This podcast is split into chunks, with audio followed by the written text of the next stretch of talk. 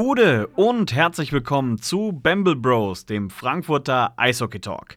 Mit mir Philipp und eigentlich ist mir jetzt immer der Alex zugeschaltet, aber der hat sich's verdient, der darf auch mal in den Urlaub gehen. Das heißt, ich brauche Ersatz und den haben wir natürlich in den eigenen Reihen gefunden. Ich begrüße heute die Svenja. Gute Svenja. Hallo. Ja, und wir beide werden also jetzt die vergangenen beiden Spiele der Löwen so ein bisschen analysieren, ein bisschen erzählen, was da so passiert ist. Wir reden, um genau zu sein, über die Spiele der Löwen bei der Düsseldorfer IG, dem 7 zu 3 Sieg und natürlich das Heimspiel gegen die Nürnberg Ice Tigers. Generell können wir sagen, zu diesem Wochenende, wenn die Ketchupflasche mal aufgeht, dann geht es richtig auf, ne? Ja, ich freue mich auch drauf, dass ich ausgerechnet die zwei Spiele gekriegt habe mit den vielen Toren. Ja, aber da können wir ja zu wenigstens über was reden. Ne? Schlimmer wäre es ja, wenn das so, so langweilige 2-1-Spiele oder so gewesen wären. Da ähm, können wir uns heute von Tor zu Tor angeln. Werden wir auch machen. Ähm, mit dem Spiel gegen Düsseldorf. Ich habe nicht so viel davon gesehen, denn ich habe es ja in der letzten Folge angekündigt. Ich war bei Helene Fischer in der Festhalle ich weiß, interessiert wahrscheinlich keinen von euch, der das hört. Aber ähm, es war ein überragendes Konzert. Also äh, kann man nicht anders sagen. Äh, hat Spaß gemacht. Ähm, und wenn vor allem dann immer wieder so die Ergebnisse reintrudeln, äh, wie es dann eben äh, bei den Löwen in Düsseldorf steht, ähm, ja, hat das ganze Konzert noch mal ein bisschen mehr Spaß gemacht zu den Hard Facts der Partie. Die Löwen gewinnen mit 7 zu 3 vor 5636 Zuschauern.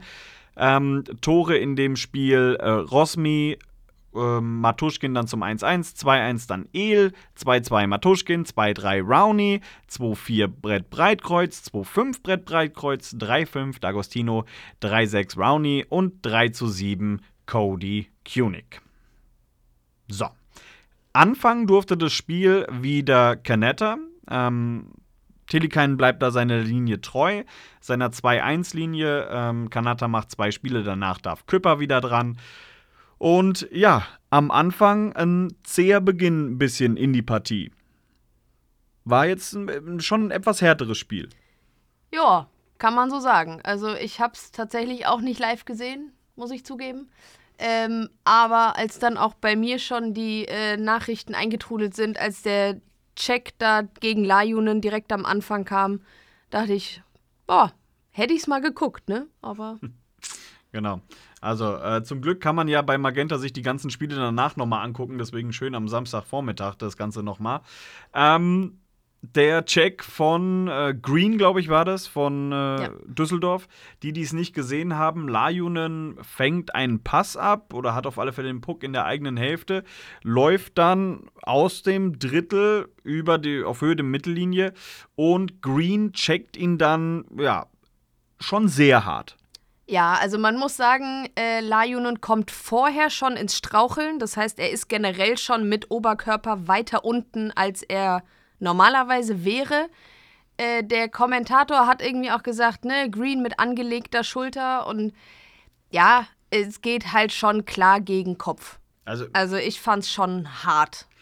Also vor allem, äh, Lion schaut in dem Moment so ein bisschen nach unten. Das ist natürlich Lionens Schuld dann so ein bisschen, ne, dass er den Kopf nicht oben hat. Aber der Check war schon, ähm, boah, also einer der härteren Sorte ja, und geht dann halt auch eben schon Richtung Kopf, meiner Meinung nach. Ähm, wobei meine Meinung nicht immer äh, stimmen muss. Und da ähm, mache ich jetzt mal ganz kurz nochmal einen Callback zur letzten Folge. Da habe ich ja gesagt, Ben Blatt mit ähm, dem versuchten Schlittschuhtritt in Richtung eines, gegen wen haben wir gespielt? Eines gegnerischen Spielers auf alle Fälle. Und ähm, ich wurde dann korrigiert, es war tatsächlich nicht Ben Blatt, bei dem der Schlittschuh so nach oben ging, sondern Kevin Bicker. Das hatte ich falsch gesehen. Ich habe gar nicht im Real Life gesehen gehabt, dass das eben Kevin Bicker war in der Situation. Bleibe aber dabei, dass es eben mein Ersteindruck war, dass dieser Schlittschuh sehr hoch ging. Und tatsächlich von denen, die sich das Spiel nur im Stadion angeguckt haben, haben einige dann auch geschrieben, dass sie es ähnlich gesehen hatten und dachten, ähm, dass eben dann Bicker in dem Fall Glück gehabt hat, dass es da keine größere Strafe gab. Ähm, man sieht dann, wenn man sich das komplette Spiel nochmal anguckt, dass er tatsächlich aus dem Tritt gebracht wurde. Aber wie gesagt, mein Ersteindruck war das eben so. Ähm, Ersteindruck von diesem Check und der zweite und dritte bleibt, ja, der ist schon jetzt, also ne, hier bei dem Spiel jetzt von Düsseldorf zu bleiben, der ist hart. Wer das auch gesehen hat, war Brett Breitkreuz. Ja, aber alter Falter, also da war ja Check, Breitkreuz dreht sich um, sieht, wie Green wegfährt und dann sind die Handschuhe aber in einem Schwung weg mit Samtschläger. Gute Nacht. Ja. Also Brett Breitkreuz äh, sofort reagiert, Handschuh weggeschmissen und sich äh, Green da mal gepackt und ähm, ja, ihm äh, gezeigt, hier ist äh, heute, das, machst, das kannst du machen. Und zwar genau einmal solange ich auf dem Eis stehe, weil ich sorge dafür, dass du, äh, dass du das nochmal merkst. Und äh, ja, schön war auch danach die Unterhaltung von ähm, Matti Tillikein mit dem Schiedsrichter. Der war ja komplett außer sich. Ne? Ähm, hat da auch es ähnlich gesehen, dass der Check gegen den Kopf ging. Ähm, also man muss jetzt sagen, es war jetzt nicht nur der Kopf. Ich bin der Meinung, er trifft ihn auch im Gesicht. Äh, ich glaube, der, Haupt, der Hauptaufprall geht schon so eher Richtung Brustbereich. Aber ja, es war gut, trotzdem. es ist aber auch wirklich schwierig, weil er ja, wie gesagt, schon im Fallen ist und kein Mensch guckt halt, während er fällt, nach oben. Das ist halt einfach eine komplett unnatürliche Bewegung. Und dann geht die Schulter auch gegen Kopf und ins Gesicht. Ich meine, er lag da ja auch noch ein bisschen. Ich glaube, das hat ordentlich ähm, ordentlich gewummert im Kopf. Ja, das, das merkst du schon. Also Green ist jetzt kein Leichtgewicht. Und wenn der dir da so reinfährt, dann äh, ja.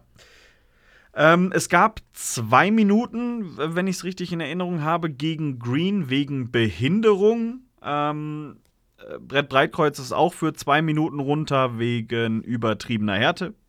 Ich finde, es gibt keine übertriebene Härte. Aber naja, äh, ist ein anderes Thema. Aber er war auch noch relativ gnädig. Ja. Ähm, und äh, dann kommen wir aber zum ersten Tor. Das macht dann eben die DEG. Ähm, Rosmi ist es im Powerplay. Es ist erst unser zweiter Gegentreffer gewesen, den wir uns ähm, im eigenen Powerplay fangen in dieser Saison. Also die Quote ist wirklich überragend.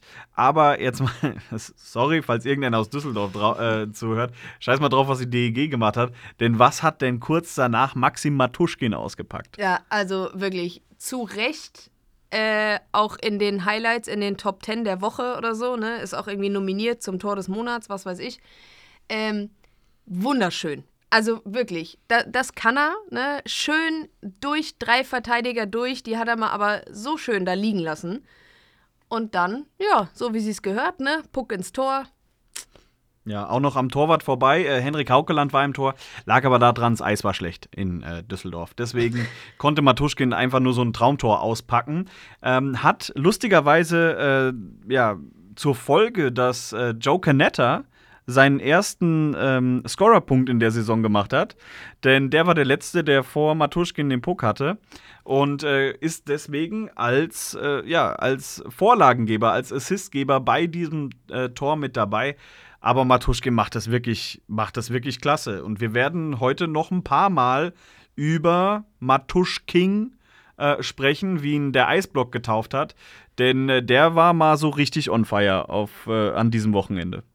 Ja, muss sich auch lohnen, ne? Wenn man schon mal anfängt, dann zieht man das auch durch. Ja.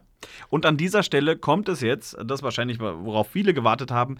Ich entschuldige mich, dass ich am Anfang der Saison, ich, weil ich ungeduldig bin, nach zwei oder einem Spiel äh, gesagt habe, oh, Matuschkin, der kann mehr. Ähm, das ist der Grund, warum Franz David Fritzmeier Sportdirektor ist und nicht ich. Ähm, denn der hat da wirklich einen der momentan heißesten und besten äh, Offensivverteidiger der Liga ähm, zu den Löwen geholt. Äh, dicken Respekt, also äh, Wahnsinn. Matuschkin gefällt mir richtig, richtig gut. Offensiv, muss man sagen. Defensiv, ja, geht's. Also da ist er auch nicht schlecht, ne? Aber was er offensiv ähm, rausholt, das ist natürlich überragend. Was nicht so überragend ist, ist, dass die Löwen mal wieder nach dem Tor äh, kollektiv im Tiefschlaf waren. Natürlich noch berauscht durch den Treffer von äh, Matuschkin. Äh, da nicht so ganz aufgepasst, denn die, der Ausgleich hält ganze sieben Sekunden. Dann macht El eben äh, das 2 zu 1. Aber wir haben ja Matuschkin in unseren Reihen, der äh, kurz danach äh, schon wieder für den Ausgleich sorgt. Und zwar mit einem Powerplay-Treffer. Das Powerplay der Löwen ist ja in dieser Saison wahnsinnig gut. Ich schaue noch mal äh, einmal ganz kurz. Ich habe es vergessen nachzuschauen vor der Aufnahme. Ähm, lass mich eben kurz machen. Ne? Nur weil Alex nicht da ist, heißt das nicht, dass wir hier in irgendeiner Art und Weise anders vorbereitet werden als, als sonst. Ba, ba, ba, ba, ba. Special Teams der Löwen, weil auch da wieder haben wir ein bisschen zu früh gemeckert aufgrund des ähm, Powerplays ähm, der Löwen oder des, des, Outputs, muss man ja sagen, des Powerplays, denn das ist schon äh, richtig gut in der Saison. So, mit richtig gut in der Saison meine ich, dass die Löwen einfach mit fast 22 Prozent das viertbeste Powerplay der Liga haben. Also das läuft momentan richtig. Man hat generell, wenn man sich das Spiel gegen Düsseldorf anguckt und dann auch das danach gegen äh, Nürnberg zu Hause, das Gefühl, da hat es jetzt richtig Klick gemacht in der Mannschaft. Ne? Ja, das auf jeden Fall. Es sieht auch deutlich ja, eingespielter mittlerweile auch aus. Ne? Es ist flüssiger, man hat das Gefühl, die, die Laufwege stimmen, wie es so schön heißt. Also das sieht gut aus. Kann so weitergehen. Ja. Während man ja am Anfang der Saison so ein bisschen das Gefühl hatte, dass man sich noch schwer tut mit dem System, das Matti Tillikainen spielen lassen möchte, ne, weg von diesem Dump and Chase mehr hin zu ja, technischen Hockey, hat man jetzt immer mehr das Gefühl, okay, erstens haben die Spieler gerafft, was er möchte, äh, die Spieler untereinander haben verstanden, wie sie es spielen müssen und vor allem haben sie jetzt auch, ich meine, wir haben jetzt, äh, kleiner Spoiler am Rande, aber den dritten Sieg in Folge geholt mit dem Spiel gegen Nürnberg, äh, sehen sie vor allem auch, dass es erfolgreich sein kann. Und ich glaube, das hilft das hilft auch, so eine Spielphilosophie umzusetzen. Ja, klar, es macht halt auch dadurch, dass es funktioniert, mehr Spaß. Weil natürlich macht Gewinnen mehr Spaß als Verlieren. Wenn es dann noch so hoch ist, ist natürlich noch schöner, aber ne, wollen wir mal ehrlich sein, das wird wahrscheinlich nicht so bleiben. Ähm, aber dadurch, dass es halt im Moment funktioniert, sind sie im Moment, ja, ne, auf so einer Welle, auf der sie reiten, das kann so weitergehen. Ja, zeigt auch die Schussstatistiken. Die Löwen sind, ähm, wenn man die Schusseffizienz anguckt, das erfolgreichste Team der Liga.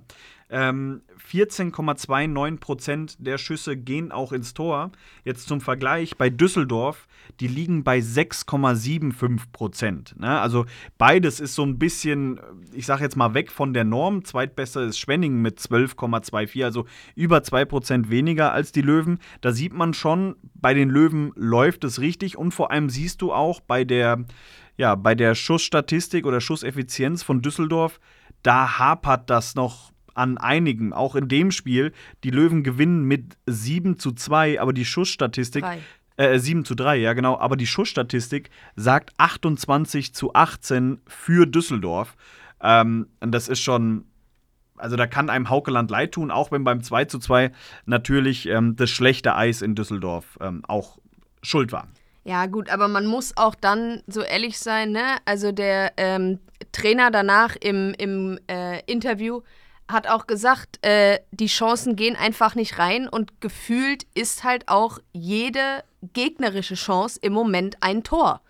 Und so kann das halt dann auch nicht funktionieren. Da musst du dann halt wirklich gucken, woran liegt's. Es kann nicht immer nur an Haukeland liegen. Also da machen auch seine Vorderleute schon, ja, weiß auch nicht, machen sie überhaupt was? Teilweise machen sie nichts, aber. Nee, und das 2-2 von Matuschkin ist da auch ein schönes Beispiel dafür, denn er steht da wirklich sehr, sehr frei ähm, an, an der Seite. Natürlich ist es ein Powerplay-Treffer, äh, hast du ein bisschen mehr Platz, aber trotzdem du weißt, dass dieser Stür äh, oder Verteidiger, sorry, noch, noch ist Matuschkin kein Stürmer, aber wir sollten vielleicht mal drüber reden. Freudscher Versprecher ja. hier. Ähm, ja, den darfst du dann nicht so frei äh, stehen lassen, eben zum 2 zu 2.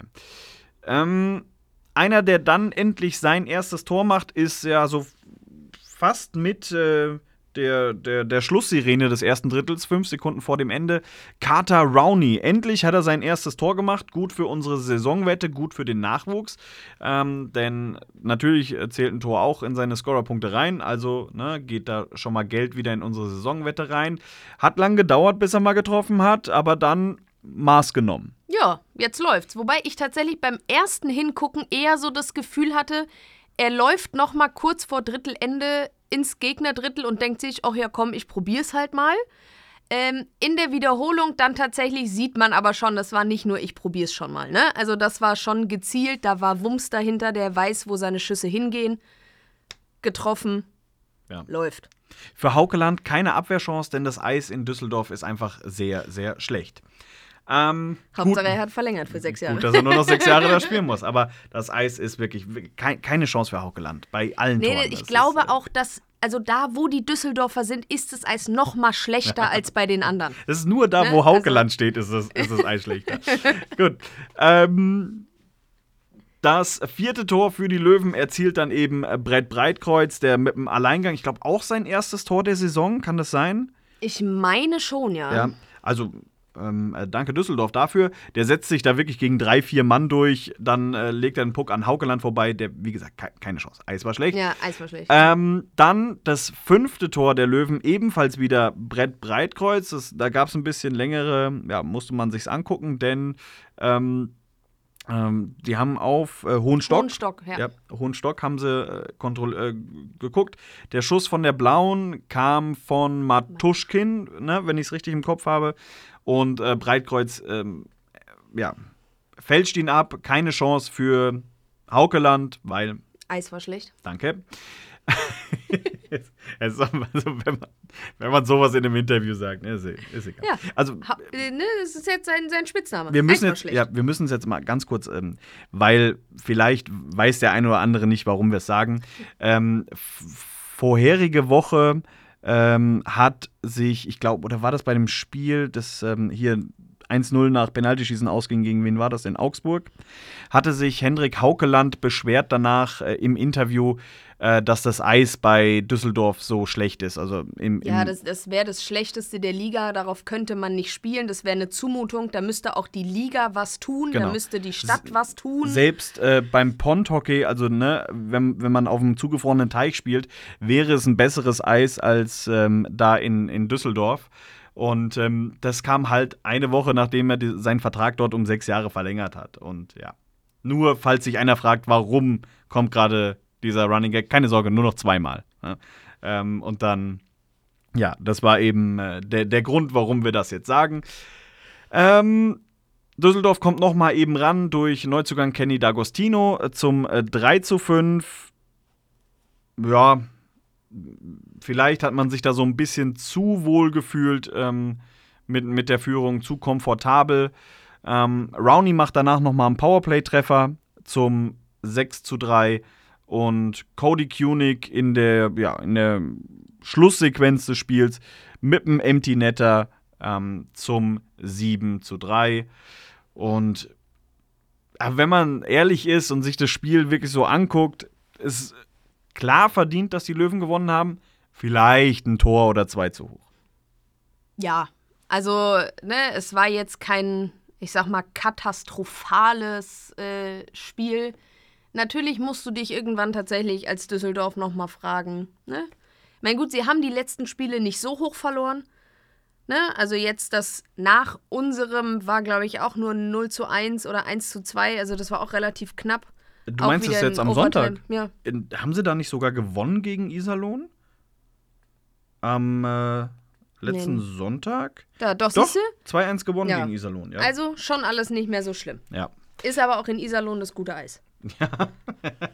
Es ist einfach, dann auswärts zu spielen, wenn dann das Eis so toll ist. Ja, du musst einfach nur auswärts alles gewinnen und dann geht es. Ja. Ähm, ja, das äh, war also unser Take zu, äh, zu Düsseldorf äh, gegen äh, die Löwen. Dann am Sonntag war das Spiel um 19 Uhr zu Hause gegen die Nürnberg Ice Tigers. Wie immer die Hard Facts vor dem Spiel. Ähm, 6 zu 2 Sieg vor 4248 Zuschauern in der Eissporthalle Frankfurt. Tore äh, Torfolge 1-0 Ben Blatt, 2-0 Cramarosa, 2-1 Schmölz, 3-1 Bock, 4-1 Matuschkin, 5-1 Lajunen, 6-1 Matuschkin und 6-2 Böttner. Spieler des Spiels auf Seiten von Nürnberg Daniel Schmölz. Und bei den Löwen war es der Verteidiger mit der 24, Ben Blatt. Ja. ja. 4248 Zuschauer. Ich glaube, seit dem Wiederaufstieg Minuskulisse. Ja, ja, gut, also ich, ne, ja, Wahlsonntag hin oder her, ich glaube, das hat keine Zuschauer gekostet. Ähm, die Eintracht hat parallel gespielt und, was man nicht vergessen darf, Hessen Derby. Ne? Kassel gegen Nauheim. Ja, die haben auch noch ja, gespielt. genau. Das wird uns massiv an Zuschauern gekostet haben. Äh, Da kurz ganz zu, falls es einer nicht mitbekommen hat. Ähm, Bad Nauheim hat den ersten Sieg der Saison und nach 60 Minuten geholt in Kassel. Und es war, äh, Bad Nauheim äh, macht, was Bad Nauheim macht, wenn sie gegen Kassel spielen.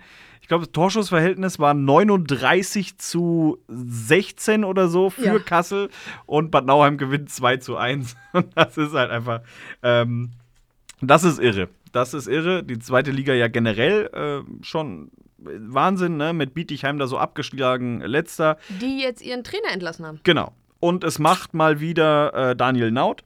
Ja, wer auch sonst. Ja. Äh, einer hat so schön geschrieben: Bietigheim in a Nutshell. Ist Oh, das ist schön. Ja, tatsächlich. nutshell, Ja, ja äh, könnten wir, wäre ein schöner Folgentitel, aber können wir Ja, leider nicht. falsche Liga, sorry. Ähm, ja, aber auf alle Fälle, äh, das dann, ja, ist immer ärgerlich, wenn die Eintracht äh, zu Hause gleichzeitig spielt. Das kostet einfach ordentlich Zuschauer. Ist Vor- jetzt auch schon das zweite Mal in der Saison passiert, oder? Und die ist noch gar nicht so alt. Boah, weiß ich nicht. Ich, mir, was die Eintracht macht, ist mir wirklich so egal. Und Gegen Heidenheim dann auch noch. Aber man hat es vor allem im Stehplatzbereich gemerkt. Also, ne, äh, die Stehgerade oben, da war wirklich sehr, sehr viel Platz. Ähm, aber trotzdem, immer noch beachtliche 4248 Zuschauer. Marvin Küpper durfte wieder ins Tor. Gefällt mir Ähm. persönlich sehr gut, muss ich sagen. Marvin, ja, er strahlt eine gewisse Ruhe aus, tatsächlich. Also im Ver wir wissen alle, Canetta lässt viel prallen. Und Canettas, ähm, wir, weil nachher in, in der äh, Bubble-Stub eine Frage dazu kam, äh, würde ich das ein bisschen nach hinten schieben. Ja. Ähm, aber Canetta ist nicht so schlecht, wie man, wie man das Gefühl hat. Also es, ist, es, es wirkt kurioser, was er macht, und es wirkt ein bisschen unsicherer, aber die Statistiken sagen, beide sind gleich. Aber da reden wir dann gleich in der Bubble-Stub drüber.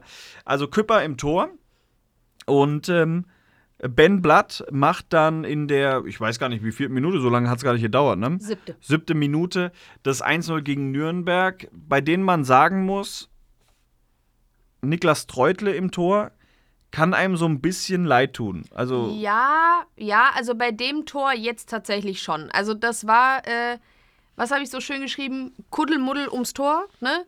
Ähm, es war ein, ja, es war viel los vorm Tor. Äh, Treutle ist auch noch mal schön auf den Bauch geplatscht. Wenzel hat aber den Überblick behalten, ist dann halt mit dem Puck einmal ums Tor rum. Und Ben Blatt hat dann seine Chance genutzt und hat dann halt schön eingenetzt. Äh, insgesamt finde ich, Treutle war auch schon mal besser drauf. ja, aber das äh, zieht sich bei ihm wohl durch die gesamte Saison, dass er nicht so äh, gut ist momentan. Ähm, bei dem Tor im Stadion dachte ich mir so, als er dann drin war, also Gott sei Dank, weil erst dieses Gestocher davor, wo er nicht reinging, dann wirklich live dachte ich mir, was macht denn Wenzel da, dass der den Puck da mitnimmt und hinters Tor langläuft. Aber äh, schön die Übersicht behalten und auf Blatt abgelegt, der dann ja ins nahezu leere Tor ähm, äh, reinzieht, ist auch sein erstes Tor gewesen. Also viele Torpremieren an diesem Wochenende. Ähm, und hat er sich auch verdient. Also Ja. ähm, ist, er war jetzt gegen Düsseldorf, ist er mir nicht negativ aufgefallen, auch gegen Nürnberg nicht. Ähm, ich bleibe dabei, dass er ein bisschen zu langsam ist und vielleicht deswegen die ein oder andere ja, unnötige Strafe zieht. Ähm, aber ja, ansonsten, ach, momentan kann man über keinen einzigen Spieler meckern. Also wirklich, das wäre das wär wirklich, da würde man extra suchen, damit man über einen Spieler meckern kann überhaupt. Ja, muss ja auch nicht sein. Nein. Ähm, also die Löwen verdient bis dahin in, in Führung. Von, von Nürnberg kam nicht sonderlich viel. Äh, Cramarosa, er hat auch schon länger nicht mehr getroffen, hatte ich jetzt so das Gefühl, im Vergleich zum Anfang der Saison. Ja, gut, da hat er ja auch gleich äh, irgendwie einen Hattrick hingelegt oder was. Ja. Ich, jetzt, wahrscheinlich sagt einer, ja, der hat er vorgestern irgendwann getroffen. Also, aber ähm, Cramarosa äh, mit dem 2 zu 0 und da so ein schöner Pass von Dominik Bock. Also, Dominik Bock in dieser Saison ist nicht so, ich sag jetzt mal, geil anzugucken wie letzte Saison, wo man wirklich angeguckt hat und mit der Zunge geschnalzt hat, weil man sich dachte, wow, äh, überragend, was er abliefert.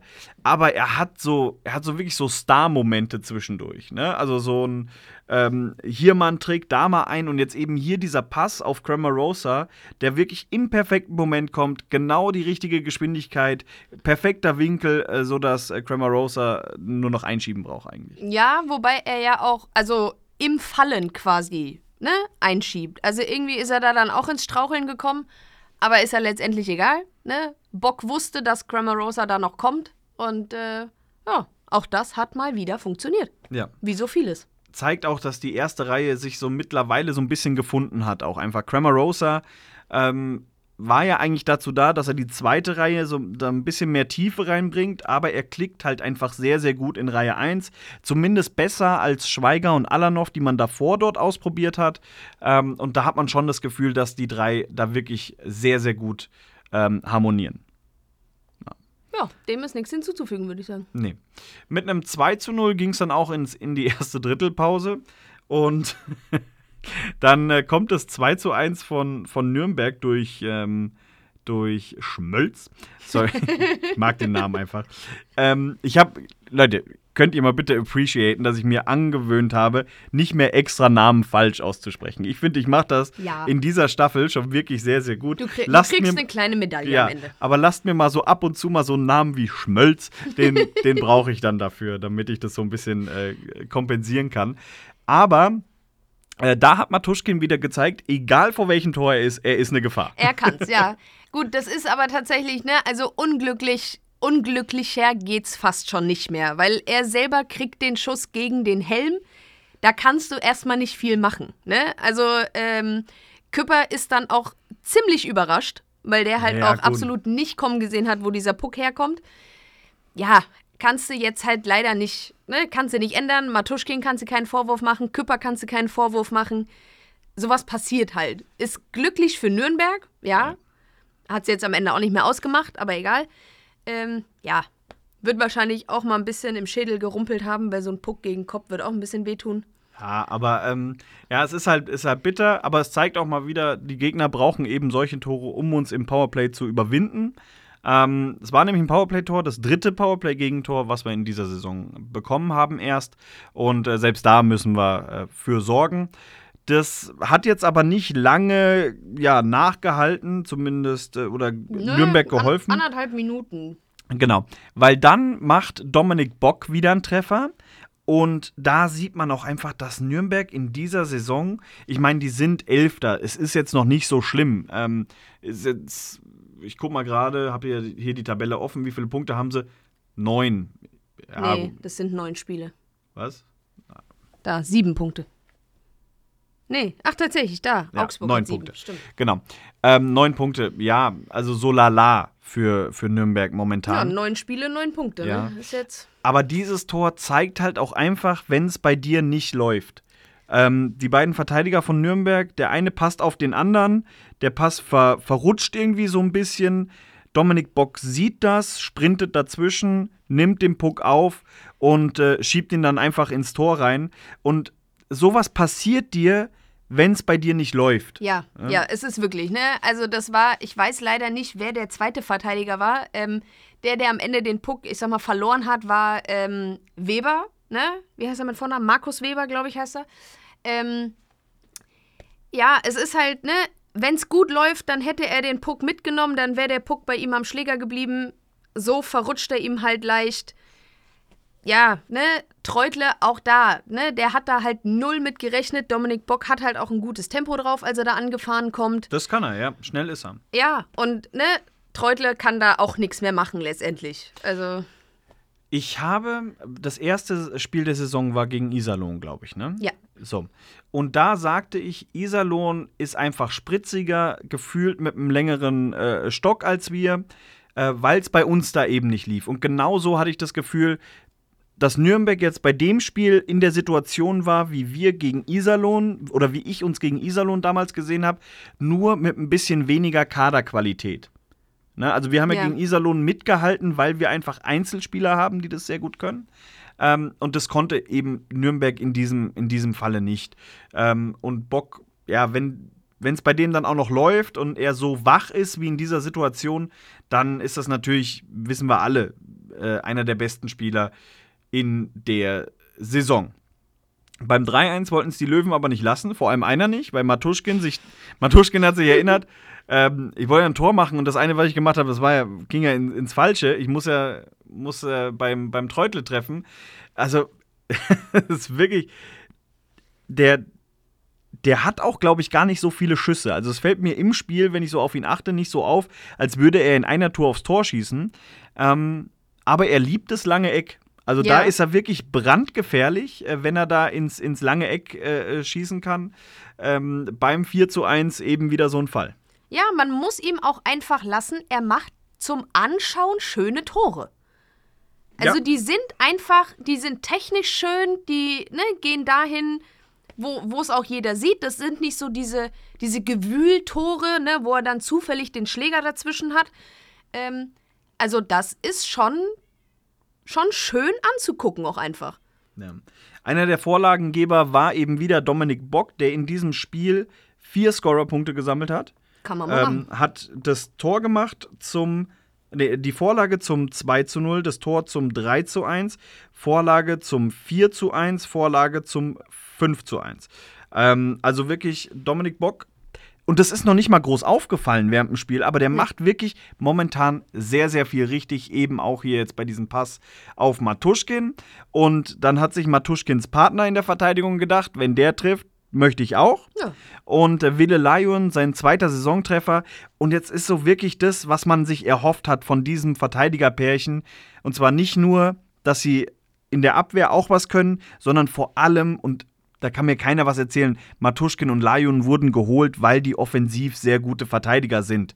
Zumindest von den Statistiken. Und bei Lion hat man es ja auch in der letzten Saison in der DEL gesehen. Ähm, da wollte man Scoring-Touch haben. Ne? Man wollte das ein bisschen von Reihe 1 weghaben und man hat es jetzt nicht von Reihe 1 in Reihe 2 gepackt, sondern von Reihe 1 Sturm in Reihe 1 Verteidigung. Ähm, und äh, die machen da richtig schön Rabatz. Ja, sie teilen es aber auch so ne, halbwegs gerecht untereinander auf. Also jeder darf mal mitmachen. So. Ja, wobei Matuschkin häufiger trifft. Äh, ne? Ich glaube, der ist jetzt bei neun Scorerpunkten. Wir haben, unser bester Scorer ist Cramarosa mit 10. Und Ja. dann haben wir vier oder fünf Spieler, die neun Scorerpunkte haben. Ähm, ja. Ja, Rowney hängt noch ein bisschen hinterher. ja, Der hat noch keine neun. Ja, macht er noch. Macht er. Ich, wir, ich sehe uns schon genug Geld spenden dafür, weil der wird irgendwann noch ins Rollen kommen.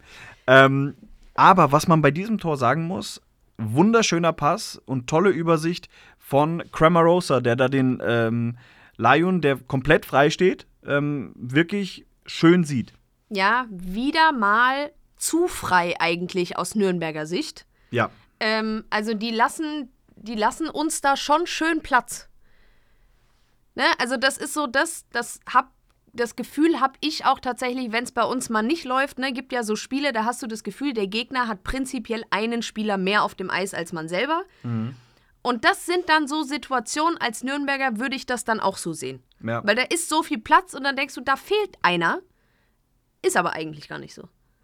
Das sind wieder so Tore, ich sage das ganz gerne immer zu Alex, wenn wir ein Podcast von den Ice Tigers wären, ne, würde ich durchdrehen, wenn wir solche Gegentore Ja. fangen. Und zwar, wenn das häufiger passiert in einem Spiel. Ähm, so ist es mir recht und angenehm, äh, dass wir das machen.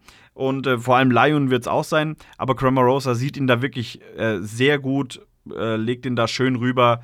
Und ähm, ja, Lion kann dann zum 5 zu 1 reinmachen. So, Quizfrage. Danach kommt es 6-1. Wer hat's gemacht? Ähm, da ja so ein Verteidiger immer zweimal trifft und äh, er in diesem Spiel ja erst einmal ins richtige Tor getroffen hat, würde ich sagen, es war Maxim Matuschkin wieder, ja. Ding, ding, ding. Also der hat wirklich ein Wochenende abgerissen vom Allerfeinsten. Also vier Tore selber gemacht. Dazu ähm, hat er noch ein paar ähm, Assists, glaube ich, noch gesammelt. Also äh, absolut unbeschritten, ich glaube sogar auch bei Magenta äh, oder bei der, bei der Penny DL gewählt zum Spieler des äh, Wochenendes oder der Woche. Ja, vollkommen zu Recht. Ja. Und wie schön der seine äh, Verteidiger, ja, Kollegen nicht direkt, ne, aber wie schön der die da immer umtanzt. Ja. Herrlich, wirklich.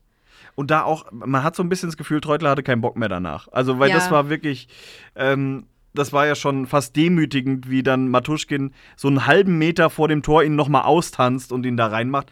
Äh, überragend gemacht. Der Junge, dem brennen seine Hände. Also der hat wirklich äh, Hands on Fire ist äh, bei, bei Matuschkin äh, momentan. Ähm, wirklich ja, wieder, ich wiederhole mich jetzt zum fünften Mal, weil alle Tore von ihm waren schön Ja. an diesem Wochenende. Ja. Natürlich, das, das erste in Düsseldorf ist zu Recht bei den Magenta Top 10 auf Platz 2 gelandet, Ja. weil man da einfach sagen muss, das Tor, was Uvira gegen uns gemacht hat, Alex und ich haben es ja letzte Woche schon mal gesprochen, das ist so ein einmal pro Saison Tor, das war schon wirklich sehr, sehr stark und ist deswegen leider, muss man sagen, aus Löwensicht ähm, ja, auf, äh, auf Platz 1 gewählt und äh, auch beim, beim Tor der, der Woche. Ich glaube, die Abstimmung läuft noch, wenn ihr das jetzt hört, aber auch da wird es wahrscheinlich eher Uvira als Matuschkin, auch wenn das von Matuschkin wirklich, wirklich schön gemacht war. Und, ja, hätte äh, Matuschkin noch, weiß ich nicht, vielleicht eine Woche gewartet mit seinem Tor, ne? Da hätte er es dann gewonnen, aber Ich kannst du nichts machen. Ich finde sowieso, Spiele, die unter der Woche stattgefunden haben, dürfen bei sowas nicht mit reinziehen. ähm, na, aber wie gesagt, Uvira hat es äh, sich absolut verdient. Und jetzt gehen wir mal weg von den ganzen, von den ganzen Situationen oder von den ganzen ähm, Toren. Toren, ja. Denn eigentlich war ich äh, der Meinung, erstmal, ich, eine Strafe gab es gegen, gegen Nürnberg. Ich weiß jetzt nicht mehr, welche das war. Ähm, äh, erst wurde durchgesagt wegen Behinderung. Und ich hatte erst das Gefühl, dass es dort eine Strafe hätte geben können, die ich äh, noch nicht so gut kenne. Slew-Footing. Ne? Ähm, wurde das letzte Mal, wo ich was davon gehört habe, war Finalspiel in Ravensburg, Spiel 4, als es da fünf Minuten für den Ravensburger gab. Und ich dachte mir noch so, das sah wieder so ein bisschen aus nach Slew. S- S- S- Ich weiß noch nicht mal, wie man es richtig ausspricht, ne? aber ihr wisst, was ich meine.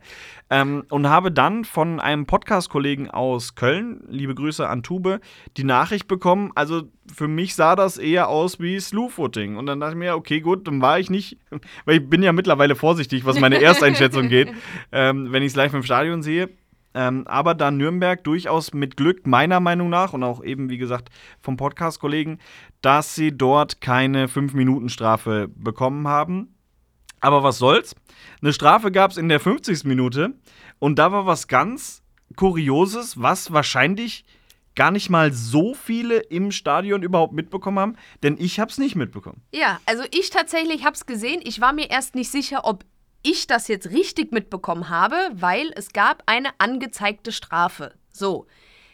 Treutle dachte, das ist ja gut, ich verlass mal meinen Kasten, ne, so, man kennt's. Dann kommt aber ein Nürnberger an den Puck und es wird abgepfiffen. Und da hätte ich dann gerne Treutles Gesicht gesehen. Weil ich glaube, in dem Moment hat er gemerkt, so, oh, oh, das hätte gerade richtig schief gehen können, weil der Kasten war halt komplett frei. Es scheint aber auch irgendwie kein anderer mitbekommen zu haben, irgendwie auf der Bank, weil es hat ihn keiner, also ich habe es zumindest nicht mitbekommen, es hat ihn keiner wieder zurückgeschickt. Es hat ihm keiner gesagt, hier, ne, was machst du da? Lauf mal wieder zurück. Ähm, es war abgepfiffen, dann hat Braun, glaube ich, eine Strafe gekriegt. Tine Braun, genau. Genau. Ja. Ähm, Wegen Be Behinderung, glaube ich, war. Ja.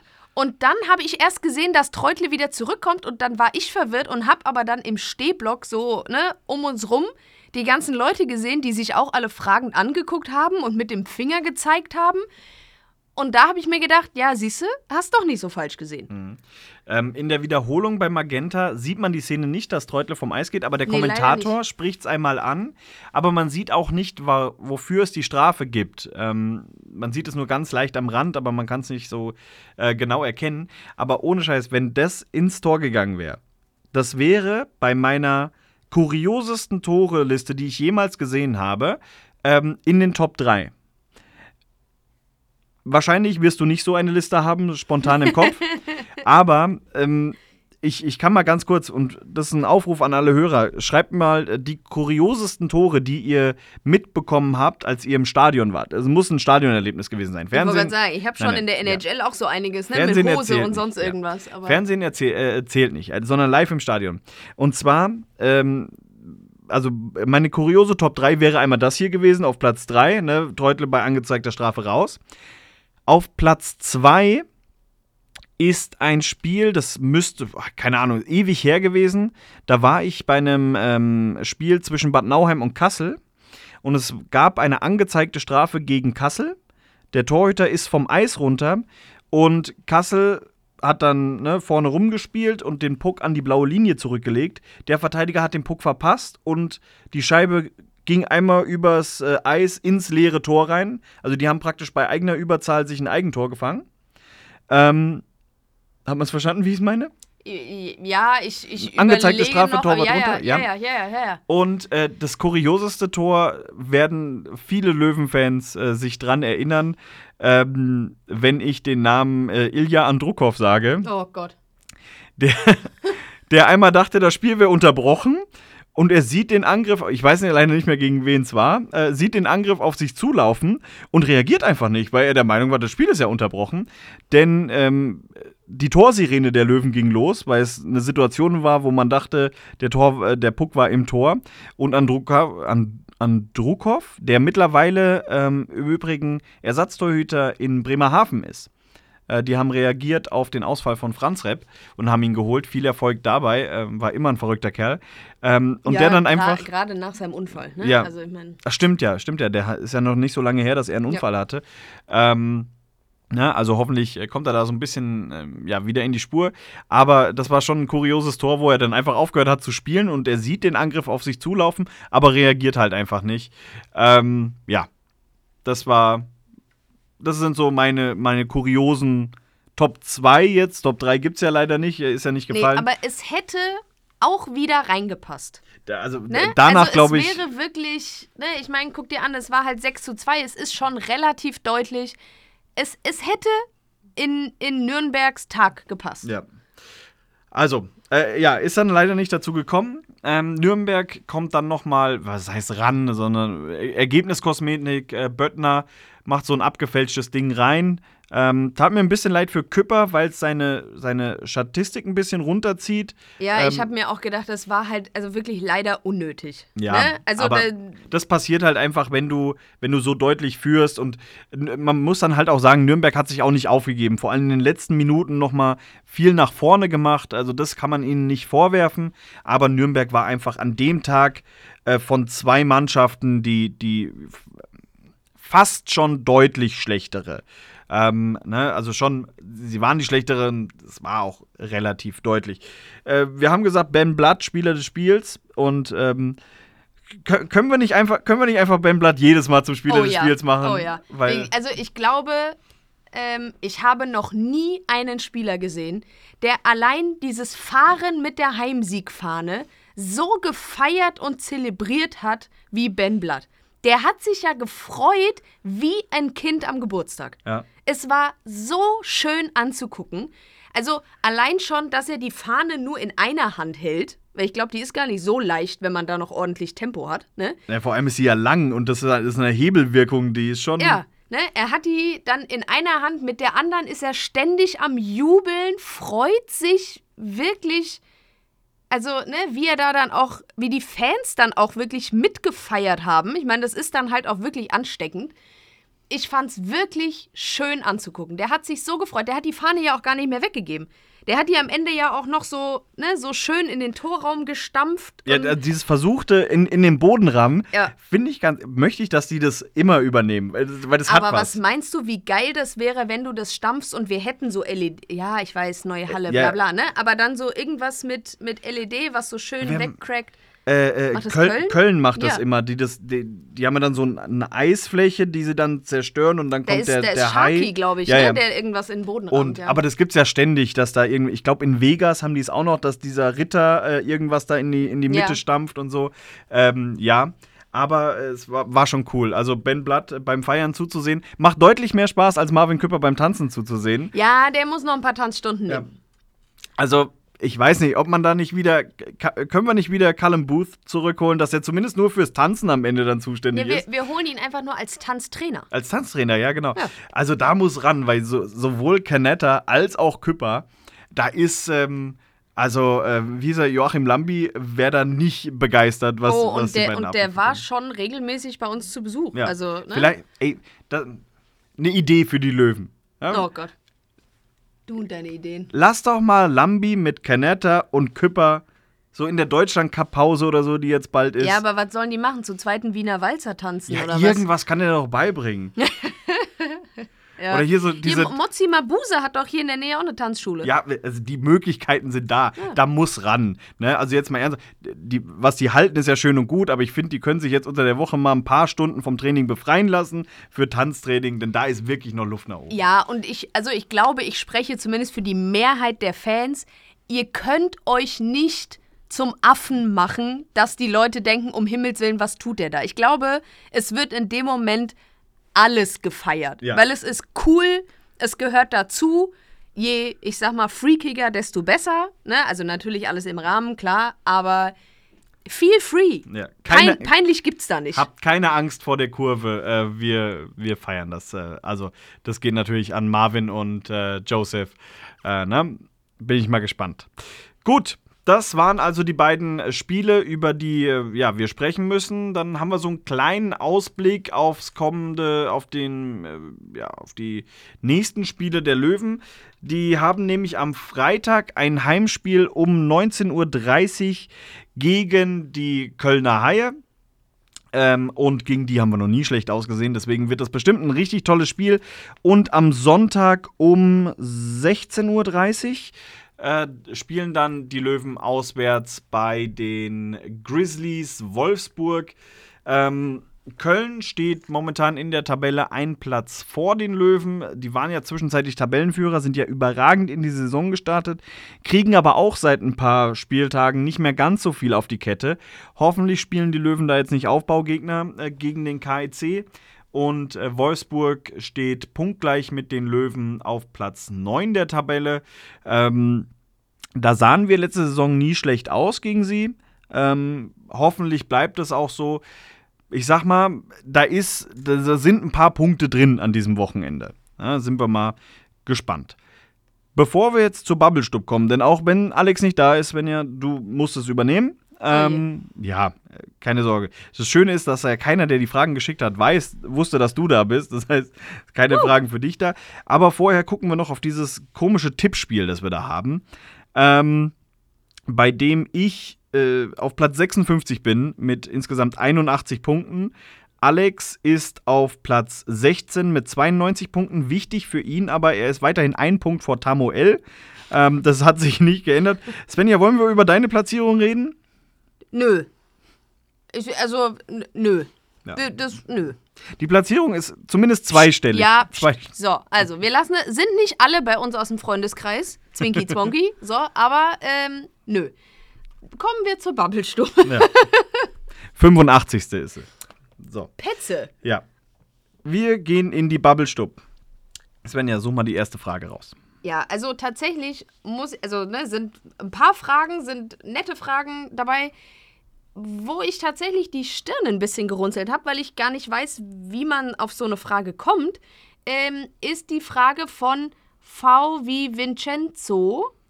Ähm, alte Lions-Trikots in der Halle Go oder No-Go? Und da habe ich, also vielleicht, ne, wenn du das hörst, kannst du ja auch noch mal, weiß nicht, vielleicht auch erklären, wie du auf die Frage kommst, weil ich wüsste für mich jetzt keinen Grund, warum es ein No-Go sein sollte. Ja, keine Ahnung, vielleicht, weil es die Lions sind und wir sind jetzt die Löwen. Aber ähm, ich hatte ja irgendwann, das ist ewig Folgen her, habe ich schon mal gesagt, ich finde es geil, je, je älter ein Trikot ist, desto geiler finde ich das. Also irgendwie so ein bisschen Patina, wenn da dran ist. Ähm, das hat einfach was, das holt mich ab. Ähm, und man muss ja auch sagen, dass es von den Lions-Trikots, diese, diese schwarz-weißen Arcor-Dinger da, ähm, die sind, die sind einfach auch schön. Also auch vom Design her. Oder das äh, 2005er Trikot mit dem Gold so mit dabei. Ne? Also da, das sind ja einfach auch, auch Zeitgeschichte, äh, ja, zeitgeschichtliche Fetzenstoff, Fetzenstoff hört sich so Ja, hart an, also aber bitte, ja. ne? Es hängen ja auch, ne, die, die Lions unterm Dach, ne? Also auch Trevor Erhardt mit seinem, ja, was war das? Türkis, Mhm. äh, ne? Türkisen Trikot. Ähm, ich find's also vollkommen in Ordnung.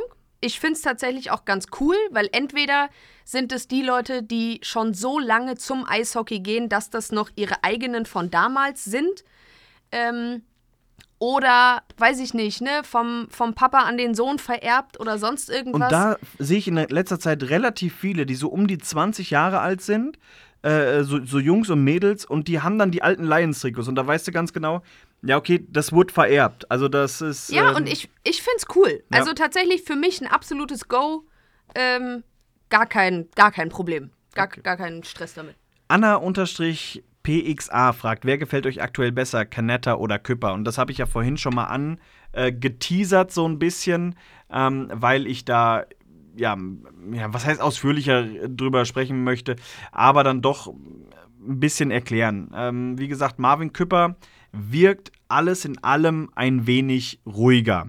Was das, das ist einfach sein Spielstil. Ne?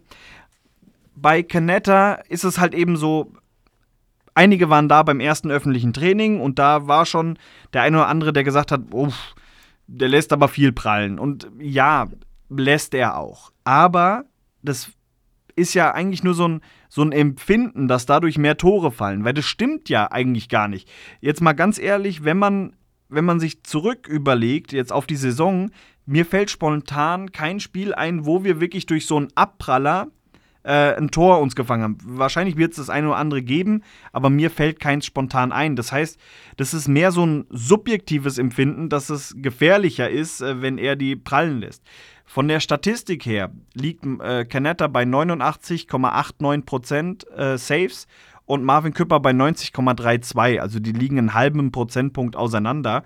Äh, Gegentorschnitt Küpper 3, Canetta 3,05. Also die sind wirklich beide auf einem sehr engen Niveau. Und ja, ich finde, wir sollten aufhören, über Canetta, also ne, zu denken, oh je, wenn der im Tor steht, wird es nichts, sondern äh, lieber Küpper im Tor, sondern beide sind überragend. Ich finde, Küpper hat sich mittlerweile verdient, dass man eine, ja, äh, von dieser 2-1-Rotation vielleicht wegkommt zu einer 1-1 oder 2-2-Rotation, ähm, weil er einfach sehr, sehr gute Leistungen bringt und ich sehe ihn auf Augenhöhe und ich finde, er hat sich einfach verdient, häufiger zu spielen und es ist nicht so, dass Canetta ähm, ja praktisch im Kampf gegen ihn verloren hat und deswegen weniger Spielzeit bekommen soll, sondern einfach nur, weil sich aus meiner Sicht Küpper verdient hat. Ja, ähm, ich sehe das im Prinzip genauso. Ähm, ich finde es aber auch ein sehr beruhigendes Gefühl, dass du weißt, ähm, im Falle der Fälle ähm, hast du da noch einen, ähm, der es super machen kann, falls dann Kenetta ausfällt. Ne? Also ich meine, ich klopfe hier mal auf Holz, wollen wir es ihm nicht wünschen, um Himmels Willen. Oh, ganz kurz, ey, da hat letztens irgendeiner geschrieben und meinte, ähm, ja, zum Glück sind die Löwen dieses Jahr bislang vom Verletzungspech verschont geblieben. Oh Gott. Und ich lese das und denke mir einfach nur, nein, bitte nicht. Ähm, Ja, aber ne, also ich meine, wir hatten da schon äh, andere Torhüter-Duos, ähm, wo ich mir mehr Sorgen gemacht hätte. Jetzt im Moment, ja, also ich mache mir tatsächlich keine Sorgen. Ich hoffe einfach, dass es so gut weiterläuft, aber pst. Ähm, ich glaube auch, dass die beiden untereinander, ne, die, die regeln das. Ich gehe davon aus, es wird eine klare Absprache geben, was das, äh, was die Häufigkeit der Spiele angeht. Ich denke, das wird äh, Matti entscheiden und Ja. äh, daran haben sich die beiden Jungs zu halten. Ja, So, ähm, wir haben noch eine Frage, die nicht uns oder die Löwen betrifft, aber die vielleicht trotzdem ähm, ganz nett ist, dass man da mal drüber redet. Ähm, Robin Grund hat ähm, die Frage gestellt: Wisst ihr, warum genau ERC Ingolstadts Trainer Brett Tepper eine Strafe erhalten hat? jo. Das ist der Co-Trainer, glaube ich, ne? ähm, ist das der Code? Trainer, Co-Trainer? Naja, auf alle Fälle hat er eine Strafe bekommen, weil, eigentlich eine relativ kuriose Sache, Ähm, Gut, also warte, wir fangen von Anfang an an. Die Meldung war wegen einer Unsportlichkeit. Ja. Ne? Die So, Unsportlichkeit war, die Unsportlichkeit war, kann man auch sagen, dass er einen Mittelfinger gezeigt hat in, in die Kamera. Ja, kann man mal machen. Aber wie kam es dazu? Ähm, Ingolstadt hat eine Auszeit genommen und er äh, stand da mit seinem Taktikboard und die Kamera ähm, von der Übertragung hat voll auf sein Board äh, ja, gefilmt. Und nicht nur das, wenn du zu Hause sitzt, ja, schön und gut, aber dieses Bild wurde dann halt auch noch auf den Videowürfel übertragen. Und das hat ihn halt so sauer gemacht, dass er da so den Mittelfinger reingehalten hat. Ähm, er hat jetzt, glaube ich, auf, auf Bewährung oder so ist die Geldstrafe ausgelegt. Ja, also entweder komplett oder zumindest ein Teil davon. Ja. Irgendwas, ja. Und ich finde, ja, natürlich, er weiß, dass er es nicht machen darf in die Kamera, aber ich finde, er hat, er hat einen validen Punkt bei der Situation. Ja, also ich finde es auch gut, ne, was, was Magenta da macht und dass man auch sehr viele Einblicke ins Spiel und vielleicht auch in die Taktiken kriegt, die man sonst nicht kriegen würde, so. Es, ich finde, es gibt aber auch Grenzen. Ne? Also gerade wenn es dann auf den Videowürfel geht, natürlich, das wird auch die gegnerische Mannschaft sehen. Die sind ja nicht blöd. So ein Videowürfel ist nicht gerade klein, so, und du kannst dir da halt im blöden Fall doch tatsächlich irgendwie, ne, was abgucken. Muss nicht sein. Ja. Aber ja, es ist eine ne ne blöde äh, Situation. Dann äh, ZI 192021 fragt, was war euer jeweils erstes Heimspiel in der Eissporthalle? Ja, ich glaube, das weißt du besser als ich, weil bei mir ist das. Ah, ja, also wenn ich grob rechne, vielleicht schon so 25 Jahre her. Ich habe keine Erinnerung dran. Ich weiß, dass meine Eltern mich verdammt früh mitgenommen haben und dass mich das auf dem Eis gar nicht so viel interessiert hat, sondern eher das, was neben dem Eis passiert, mit anderen Zuschauern und Trommlern und Leon, wie unser Maskottchen damals noch hieß. Ähm, ich kann es dir nicht beantworten. Keine Ahnung. Äh, mein erstes, ich weiß nicht, was es für genau für ein Spiel war, aber das muss, ähm, ja, ich habe es auch schon öfter erzählt, ich bin ja über meinen damaligen Job äh, erst zu den Löwen gekommen und es muss so im April oder Mai, eher April 2014 gewesen sein. Ähm, Oberliga noch und zwar, glaube ich, kurz vor der Aufstiegsrunde oder schon in dieser Aufstiegsrunde. Ich glaube, kurz davor. Ähm, ja, da war mein erstes Heimspiel, damals noch als Reporter für Radio Bob unterwegs ähm, und äh, ja, dann seitdem da geblieben. Erst beruflich, dann eben als, ja, als Helfer bei den Löwen und äh, dann äh, danach als Fan und ja, das war so mein erstes äh, Spiel in der Halle. So, dann hat Ad-Dur noch gefragt, äh, hat Ranford aufgehört, Hockey zu spielen? Ähm, tatsächlich hat er das nicht. Es hat lange gedauert, aber er hat einen Verein gefunden und zwar ist er zurück quasi gegangen ähm, zum HC Slovan Bratislava. Ähm, da war er schon mal 2020, 21. Ja, und da ist er jetzt, scheint er angekommen zu sein, ist wieder zurück. Wir wünschen ihm alles Gute, ne? Ja, hat ja lange genug gedauert, bis er einen Verein gefunden hat. Und ähm, ja, was, was man so hört abseits des Eises, kann ich nicht beurteilen. Ähm, auf dem Eis hat er eine tadellose Leistung, finde ich, äh, gebracht. Und äh, ja, viel Erfolg in Bratislava. TKKG-Nerd fragt, wie nehmt ihr Schwenningen wahr, sowohl allgemein als auch aktuell? Dazu muss man sagen, TKKG-Nerd ist Schwenningen-Fan.